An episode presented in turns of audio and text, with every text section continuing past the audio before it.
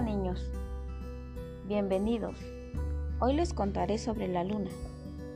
La Luna es el único satélite que gira alrededor de nuestro planeta y tarda 28 días en dar una vuelta completa. Pero, ¿sabes tú qué es un satélite? Pues un satélite natural es cualquier cuerpo celeste que gira, es decir, que orbita alrededor de un planeta. La luna no está quieta nunca, pues siempre se está moviendo y además lo hace de dos formas distintas. El movimiento de rotación es cuando la luna gira sobre sí misma y el movimiento de traslación es cuando la luna gira alrededor de la Tierra. La duración de estos movimientos es de 28 días. Por igual, es por esto que siempre nos muestra la misma cara.